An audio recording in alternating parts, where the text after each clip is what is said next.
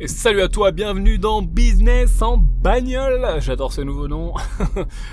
bon, comment ça va, très cher investisseur rentable? J'espère que bah, tout va bien de mon côté. C'est au top du top. À part que là, bon, il y a un peu des bouchons, mais c'est pas grave.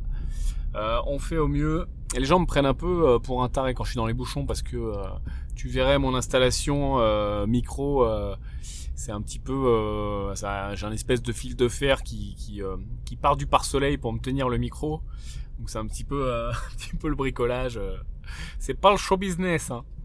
mais on fait avec ça fonctionne plutôt bien j'ai trouvé de, de, bien meilleurs réglages normalement tu m'entends de mieux en mieux au fur et à mesure des épisodes donc donc voilà J'espère que c'est bien pour toi. Aujourd'hui, je voulais te parler de plein de trucs. Encore comme d'habitude, je sais pas trop euh, si on aura le temps de tout voir ensemble. Donc euh, je vais rien te promettre, comme ça je suis sûr de ne pas te décevoir. Euh, ce qu'on va faire, c'est que je voulais te parler. Alors j'ai lu un truc sur le Titanic qui est assez dingue. Est-ce que en fait tu, connais l'histoire précise? Enfin un petit peu comment sont déroulés les faits. On a tous vu le film, je pense, mais pas trop, pas trop ce qui se passe dans le film parce que bon bah là on sait. Hein, voilà, il y a des pauvres, il y a des riches. hop, un iceberg et pouf, plouf, euh, voilà. Mais en fait, l'histoire, euh, quand tu t'intéresses un peu plus dans les détails, euh, c'est assez rigolo et puis ça nous, ça nous enseigne pas mal de choses pour, bah, pour ce qui nous intéresse, pour notre évolution personnelle et puis, puis le business, puis les finances et plein de choses. Et alors en fait, bon bah je vais te résumer un peu le truc. Donc le Titanic, tu vois, c'était en, enfin il a été fini, prêt à partir en 1912. Je sais pas combien de temps ils ont mis à le construire, plusieurs années. Et en fait, à l'époque, euh, c'était vraiment une révolution technologique de dingue, hein, puisque c'est un bateau qui fait euh, plus de 200 mètres. Euh, enfin, c'était voilà un paquebot. bah, on, on a tous vu des images, hein, un truc magnifique, hyper hyper racé, hyper moderne pour l'époque, hyper beau. Et puis surtout, il y avait tout un tout un marketing autour et toute une campagne de communication qui consistait à dire voilà c'est euh, c'est un bateau qui est insubmersible. C'est le bateau le plus, euh, bah, le plus solide du monde, le plus sûr, le, moins risqué, le, plus confortable, le plus beau, et surtout, bah, on peut pas le couler. Il est incoulable. Il est insubmersible. Et euh, en fait, ils s'étaient dit qu'ils allaient, bah, qu'ils allaient communiquer autour de ça parce que bah, les architectes qui ont conçu le navire ont intégré une révolution qui à l'époque, alors maintenant c'est tout à fait classique, mais à l'époque c'était une révolution, c'est-à-dire que ils ont sectorisé la coque par caisson étanche et que bah, si jamais il y avait, il y avait une brèche dans la, dans la coque, il suffisait de fermer un caisson euh, et puis, ben, euh, on avait, euh, voilà, ça prenait l'eau juste dans le caisson en question. Et puis, vu que c'était étanche, bah, ça venait pas contaminer entre guillemets le reste de la coque. Et donc, du coup, ben, le bateau pouvait pas couler. Donc, ils avaient calculé tout ça, etc. Il y avait un certain nombre de caissons. je ne dirais pas le nombre exact parce que je te dirais des conneries, mais dans la, dans la coque, il y avait un, un certain nombre de caissons tout le long. Et euh, ils étaient partis du principe que euh, voilà, le bateau pouvait pas couler. Ils avaient fait tous les tous les calculs. S'il y avait un caisson, bon, mais on le fermait. Alors on fait tous les calculs. Ok, bon au pire le bateau il se couche, mais il coule pas. Euh, ok, un autre caisson, tac, ok, machin. Et en fait, ils étaient partis du principe qu'il y aurait jamais un trou dans la coque qui bah, qui qui ferait plus de 4 caissons de long parce que les caissons, donc tu vois, ça faisait des, ça faisait euh, des secteurs sur la coque, et ils étaient partis du principe que bah c'était impossible qu'il y ait un trou qui fasse plus, enfin, qui fasse quatre caissons, quoi, qui fasse plus de, de 3 caissons, plus de, même plus de un caisson dans leur tête, c'était déjà euh, quasiment impossible, tu vois, parce qu'on parle d'un bateau de 200 mètres, hein. donc ça fait des beaux trous à chaque fois, tu vois. Euh, et donc eux, ils, étaient partis du, du principe que voilà, deux, trois caissons, mais quatre caissons, c'est juste pas possible, et au-dessus, bah, c'est encore moins possible, tu vois. Et donc du coup, ben ils sont partis de ça et ils ont dit bon ben voilà. Donc à partir du moment où euh, il peut se passer des trucs, mais bon, il va y avoir des petits trous. Et euh, à partir du moment bah, où on peut isoler les caissons, bah, l'eau elle peut rentrer, hein, c'est pas un problème. Le bateau il va être un peu déséquilibré. Au pire, bon, euh, voilà, il va, il va, un peu se casser la gueule, mais il pourra pas couler. les gens seront sauvés. Et c'est aussi un petit peu pour ça que il y avait ce problème de, de canaux de sauvetage hein, qu'on connaît tous. Euh, ce, qui a, fait, euh, ce qui a fait que la catastrophe du Titanic a été euh, extrêmement meurtrière. Il y, a eu, plus de 1000 morts, hein, me semble-t-il. c'est que euh, bah, c'est qu'il n'y avait pas assez de, canaux de sauvetage. Puisque bah, pourquoi mettre finalement assez de canaux de sauvetage si tu sais que euh, bah, le truc il est insubmersible? Parce que bah, à l'époque, hein, euh, c'était en 1900, 1912, il n'y avait pas les normes comme aujourd'hui. Il n'y avait pas, voilà, il avait pas le nombre minimum de, de canaux de sauvetage par rapport à l'équipage, etc. Donc c'était plus là pour décorer, tu vois, limite, c'est un, peu la curiosité, oh, oh, des canaux de sauvetage, mais le bateau ne peut pas couler. Et, euh, voilà, donc, il était parti de ce, postulat, alors qu'on sait très bien que euh, bah, dans, dans, le business, dans la vie, euh, ça fonctionne pas comme ça. Et l'histoire nous a montré que bah, l'iceberg était tellement gros que... Alors, il y, a eu, des études sur cet iceberg parce qu'après il a été photographié par les bateaux qui sont venus ils sont venus, tu sais, à la rescousse pour, euh, bah, pour les gens qui n'étaient pas morts pour venir les, les, récupérer. Et apparemment, il a été photographié. En tout cas, ils sont quasiment sûrs que c'est le bon iceberg qui a été photographié parce qu'il n'y en avait pas non plus des aussi gros euh, de partout, tu vois. Et euh, ils ont déduit par la taille, du coup, la masse, le poids de l'iceberg. Et en fait, il était plus lourd que le bateau. Donc l'iceberg qui, est entré en collision avec le Titanic était plus lourd que le Titanic plus lourd qu'un bateau de 250 mètres euh, rempli de gens, tu vois. Donc t'imagines un peu la, taille du, morceau, quoi. C'était pas un truc de rigolo. Euh, et donc, bah, on le sait tous, hein, ce qui s'est passé, c'est pas, euh, c'est pas un caisson, deux caissons, trois caissons, c'est que l'iceberg a frotté sur bah, tout le, toute la coque, tout le long de la coque, hein, bah, comme comme c'est montré dans le film. Hein. En fait, a priori, selon les témoignages, il euh, y a un des, un des veilleurs, un des membres d'équipage qui a vu l'iceberg, donc qui a crié euh, iceberg euh, au niveau de la, bah, de la, de la, timonerie du, du, commandant. Le commandant, ce qu'il a fait, bah, vu qu'il était hyper confiant par rapport à son bateau, qui était insubmersible, etc., on l'avait prévenu qu'il y avait des icebergs, si tu veux. Il y avait eu un message radio qui avait été passé sur les ondes où on disait attention, dans ce secteur, il y a des icebergs. Mais lui, il était un peu plus au sud, tu vois. Donc lui, il s'est dit dans sa tête, c'est bon, je suis plus au sud, euh, il y a trois icebergs, euh, en plus j'ai un bateau insubmersible, euh, je suis, je, suis, pépère. Donc ce qui se passe, c'est que il n'avait pas diminué sa vitesse, il était à fond de ce qu'il pouvait faire, tu vois. Donc c'est le Titanic, c'est 20, 25 nœuds, je crois. Donc ce qui fait, ce qui fait dans les 50 km/h, a priori, tu me corrigeras si tu fais du bateau mais euh, ça fait euh, dans les 50 km heure. Donc tu vois, un truc de cette taille et de ce poids-là, lancé à cette vitesse-là, qui tape dans un autre truc qui fait euh, la même, le même poids, forcément, ça fait des dégâts.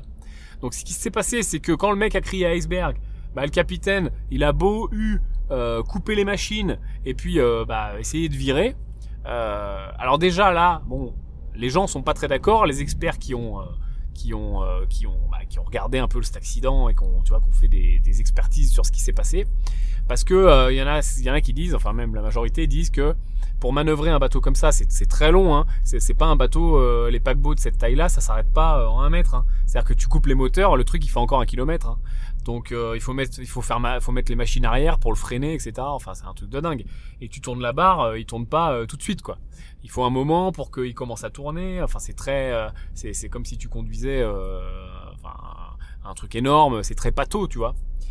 Et euh, donc il y a des, experts qui disent qu'il aurait pas dû justement euh, couper les moteurs, au contraire, parce que si tu coupes les moteurs, eh ben euh, ça souffle moins bien au niveau de la, dérive, là, de la, de de je suis pas expert en bateau, hein, mais tu vois de la, de la quille ou de je sais pas quoi. Et donc du coup, bah, le truc il est moins réactif pour tourner. Donc il s'est mis à tourner encore moins vite que ce qu'il aurait pu faire s'il avait pas coupé les moteurs. Mais d'un autre côté, ah, il avait commencé à ralentir un tout petit peu. Alors ça devait pas être grand chose, hein, vu qu'ils l'ont vu un peu au dernier moment. Mais euh, voilà. Donc, c'est un peu un débat là-dessus. Mais a priori, euh, ils sont plutôt d'accord pour dire que c'était un peu une connerie de couper les moteurs. Mais bref, donc il a tourné, il a tourné le volant. Euh, et puis, le, Titanic a commencé à tourner. Et ben, au lieu de se manger l'iceberg pleine, pleine poire, pleine face, il l'a mangé un petit peu bah, sur, le, sur la proue, là, à l'avant, sur le côté. Et puis, bah, ça a raclé tout le long. Et ce qui s'est passé, bah, on connaît l'histoire, hein. c'est que ça n'a pas fait un trou euh, de 1 mètre, de 2 mètres, de 3 mètres, ça a fait une espèce de brèche de je sais pas combien de dizaines de mètres. Et donc du coup, bah, il n'y a pas un seul, deux, trois caissons, il y a eu quatre ou cinq caissons qui ont été, euh, qui ont été submergés. Euh, et puis bah du coup, bah ça, il y avait les calculs des ingénieurs, c'était mort quoi. C'est-à-dire que eux, ils avaient calculé jusqu'à quatre caissons, au-dessus c'est impossible. Bah il y en a eu plus. Donc bah euh, après c'est de la physique toute simple. Hein. C'est-à-dire que quand il y a trop d'eau dans un bateau, bah il coule. Donc ce qui s'est passé, c'est que inexorablement, il s'est trop rempli, trop rempli, trop rempli. Et puis bah t'as vu le film, hein. Euh, donc euh, voilà. Euh, il y a eu, il y a eu, il y a eu des, soucis au niveau inférieur, et puis après le bateau s'est mis debout, après le bateau s'est cassé. Mais ça, à l'époque, on ne savait pas que le bateau s'était cassé. C'est-à-dire que vu qu'il y avait énormément de témoignages, de gens paniqués, etc., on n'était pas sûr que le bateau s'était vraiment cassé. Je vais t'expliquer après ce qui s'est passé. Et donc, en fait, on se rend compte qu'une erreur toute simple de vraiment de présomption. C'est-à-dire que les ingénieurs sont dit, euh, sont partis d'un postulat euh, bête en fait, de dire euh, bah, c'est impossible qu'il y ait quatre caissons qui soient plus de quatre caissons qui soient inondés. Alors que s'ils avaient dit bon bah attends, ok, s'il y a plus de quatre caissons qui sont inondés, on est dans la merde. Qu'est-ce qu'on peut trouver comme haute parade? Vu que bah le truc il flotte plus, tu vois, il y a trop de poids machin. Eh ben, euh, alors c'est pas moi qui l'invente, hein, il y a eu des dizaines, c'est un, des cas les plus expertisés, je pense, de, l'histoire des, accidents de bateau. Hein.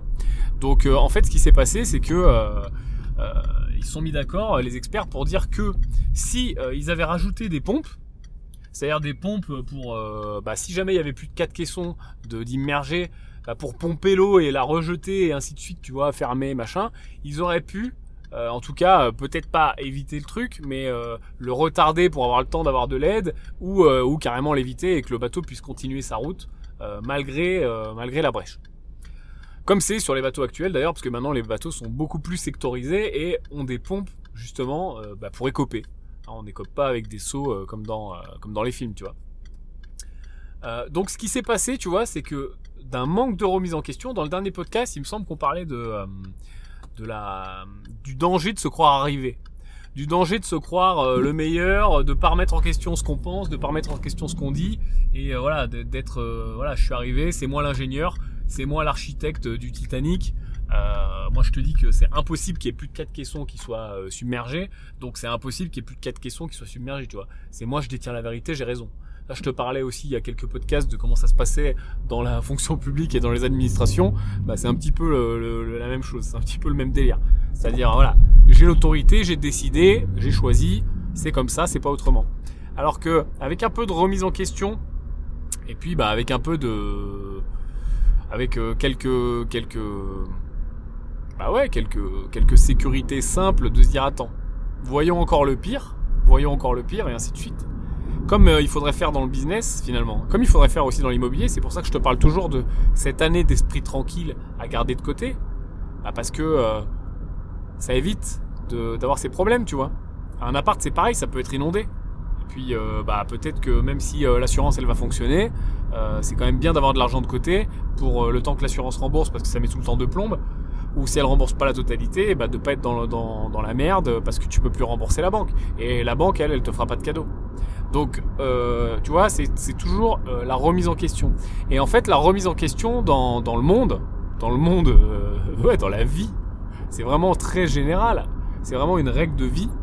la remise en question, c'est quelque chose de très bon. En fait, ça peut, ça peut t'apporter que du bon. Alors, faut pas que ça soit une remise en question qui est maladive, de tout remettre en question, d'avoir aucune confiance en soi. Mais bah, sur des projets importants comme ça, de prendre 5 minutes pour se poser et dire attends, est-ce qu'on a bien tout vu là? Est-ce qu'on a vu le pire Et aussi de prendre des avis extérieurs.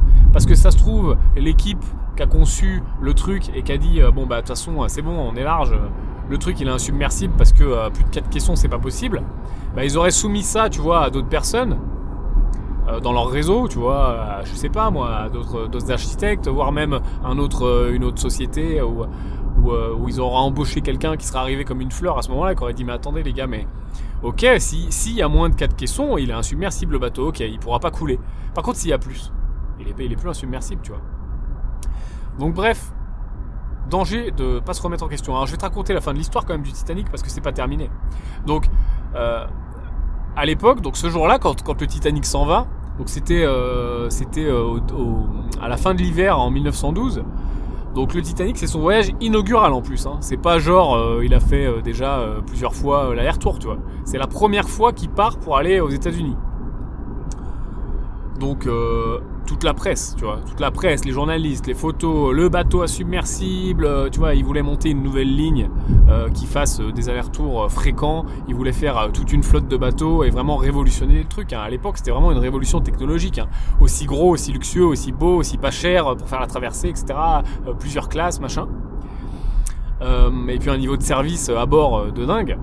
Donc le truc part pour son, pour son, ça me fait rire mais c'est pas drôle, hein, pour son, pour son voyage inaugural. Et poum, il se plante quoi. Il se plante pour un faisceau de problèmes.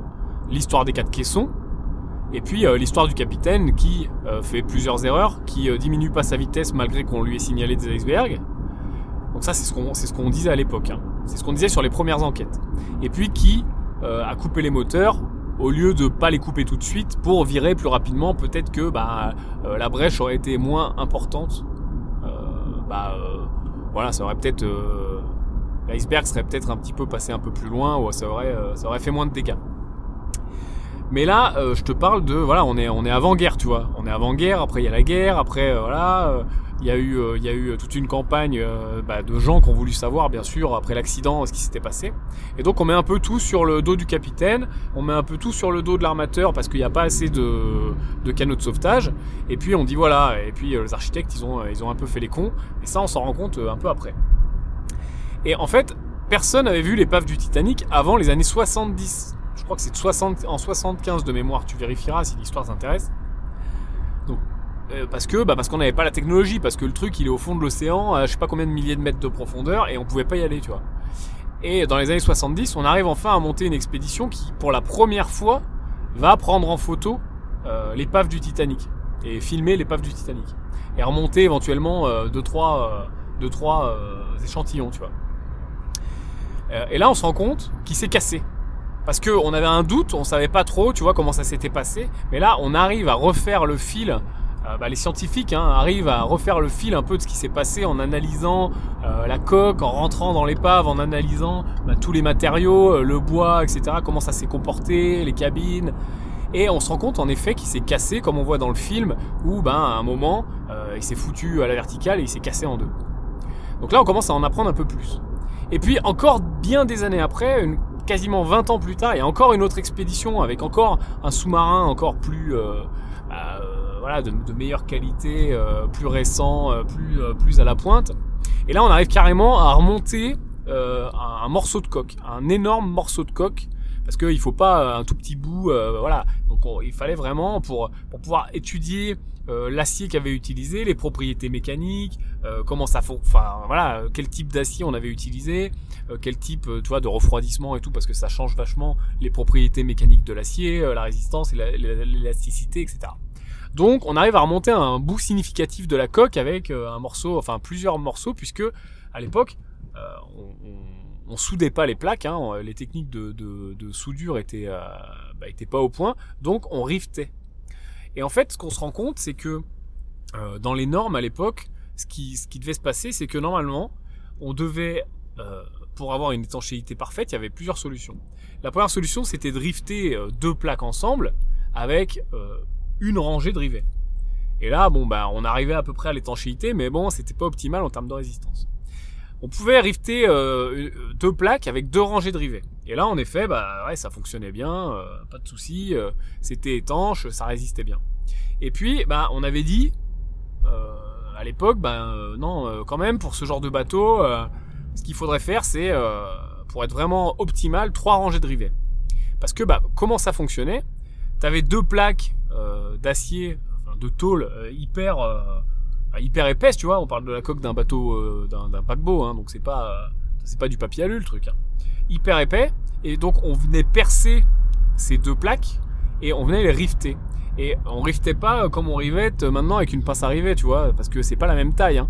Donc en fait, euh, on faisait fondre, enfin on faisait chauffer euh, le rivet à 6 euh, à 600 degrés, tu vois, au rouge, et on venait l'enfiler encore chaud dans le trou, et en martelant de chaque côté, eh ben on venait écraser euh, les, têtes de, rivet pour que bah, pour donner cette forme caractéristique du rivet. Et vu que c'était encore chaud, bah, c'était dilaté. Et quand l'acier refroidissait, quand le métal refroidissait, bah, un métal qui refroidit se contracte. Donc le rivet en refroidissant se contractait énormément et ça faisait une étanchéité parfaite entre les plaques. C'est comme ça qu'on construisait les bateaux. Euh, on faisait pas de soudure bord à bord, etc. Comme maintenant où c'est euh, voilà, on n'a plus les mêmes techniques. Et en fait, on s'est rendu compte en remontant euh, bah, des morceaux de l'épave du Titanic qu'il y avait des problèmes de qualité de l'acier et que notamment euh, bah, aux endroits aux endroits critiques on avait deux rangées de rivets au lieu de trois rangées de rivets. Pourquoi Bah euh, pour une question peut-être d'économie ou pour une question de difficulté d'approvisionnement, bah, parce qu'à l'époque c'était c'était pas simple euh, de s'approvisionner des grandes quantités de d'acier, de métal, de matières premières. Et en fait, bah on s'est rendu compte bien des années plus tard, puisque quasiment euh, quasiment 100 ans plus tard, un peu moins de 100 ans plus tard, 80 ans, que en fait s'il y avait eu trois rangées de rivets finalement, bah Hein, les calculs euh, montrent que euh, bah, ça se trouve euh, le bateau n'aurait pas sombré. Ou en effet, on aurait eu quand même, bah oui, on aurait eu un trou dans la coque, mais on n'aurait pas, on serait pas passé au-dessus des fameux quatre caissons. Donc encore une fois, tu vois, des années et des années après, on remet encore en question bah, le déroulé de ce qui s'est passé et, finalement les responsabilités, parce que les responsabilités sont partagées entre énormément de facteurs. Donc voilà, cette petite histoire, je voulais la partager avec toi. Enfin, cette petite histoire, c'est euh, euh, la catastrophe, sûrement une des catastrophes les plus meurtrières de, euh, bah, l'histoire de, des, bateaux, des paquebots, à mon avis. et puis, bah voilà, tout le monde connaît le film, tout le monde connaît, les événements, en tout cas de façon de la façon dont on nous les a montrés, mais sans trop rentrer dans les détails. Et c'est, tu vois, c'est vraiment très intéressant de se poser les questions du pourquoi et du comment et de peu de l'analyser de la façon euh, business, tu vois, de la façon qui nous intéresse, de la façon évolution personnelle, de la façon euh, bah, euh, améliorer les processus pour, bah, pour, pour faire les choses mieux. Voilà, je voulais vraiment partager ça avec toi. Si ça t'a inspiré cette petite histoire de Titanic, bah, tu peux me, tu peux me le dire dans les commentaires de cet épisode et éventuellement mettre 5 étoiles pour qu'on arrive à remonter au niveau de France Culture. je fais, je vois cette blague avec France Culture. Maintenant, ça va devenir, euh, un privé de joke euh, euh, qui, qui, revient entre nous. donc, remontons, remontons dans le classement des podcasts. mets 5 étoiles à ce podcast. Dis-moi ce que t'en penses. Et puis, si tu veux un petit peu plus d'histoire comme ça, euh, bah, historique, si tu veux un petit peu plus d'anecdotes business, tu sais que je lis beaucoup de biographies, beaucoup de choses, et donc bah, euh, je serai à même de te raconter un peu des histoires comme ça, ça t'intéresse. Moi je, je, trouve ça aussi euh, assez sympa pour illustrer des concepts, de, euh, bah, de se nourrir des expériences des autres, hein, puisque finalement on n'invente pas grand-chose, hein. on recycle, on tricote des concepts existants, on les utilise au mieux bah, pour notre, notre cas notre cas à nous. Finalement, c'est comme ça que c'est le mieux de faire les choses. Hein. Si tu veux monter un business ou si tu veux faire de l'immobilier, il n'y a pas grand-chose à réinventer, même dans le trading, etc., bah, dans tous ces business, il n'y a pas grand-chose à réinventer en fait. Il faut s'inspirer de ce qui a marché chez les autres et puis appliquer. Alors t'es pas obligé de recopier de A à Z, mais euh, un faisceau d'indices, un faisceau de, bah, bonnes pratiques, un faisceau de, de connaissances, de formation, et puis ben voilà, tu peux tu peux faire à ta sauce. Et c'est aussi un petit peu comme ça d'ailleurs que je construis mon accompagnement en immobilier où euh, bah, je te je te dis je te donne pas euh, une vérité vraie euh, à appliquer de A à Z en disant voilà, fais ça et tu seras riche, non. Parce que bah il n'y a pas de vérité vraie dans la vie. regarde, les derniers, l'histoire que je viens de te raconter, leur vérité vraie c'était quatre caissons, c'est impossible. Et puis bah finalement, on, voilà plus de 1000 morts dans l'histoire. Donc voilà, que tu n'es jamais arrivé. Personne n'est jamais arrivé, et moi le premier. Je te dis à très bientôt pour Business en bagnole. J'adore ce nom. Et puis, je te dis à plus, très cher investisseur, rentable maintenant et pas dans 20 ans. Ciao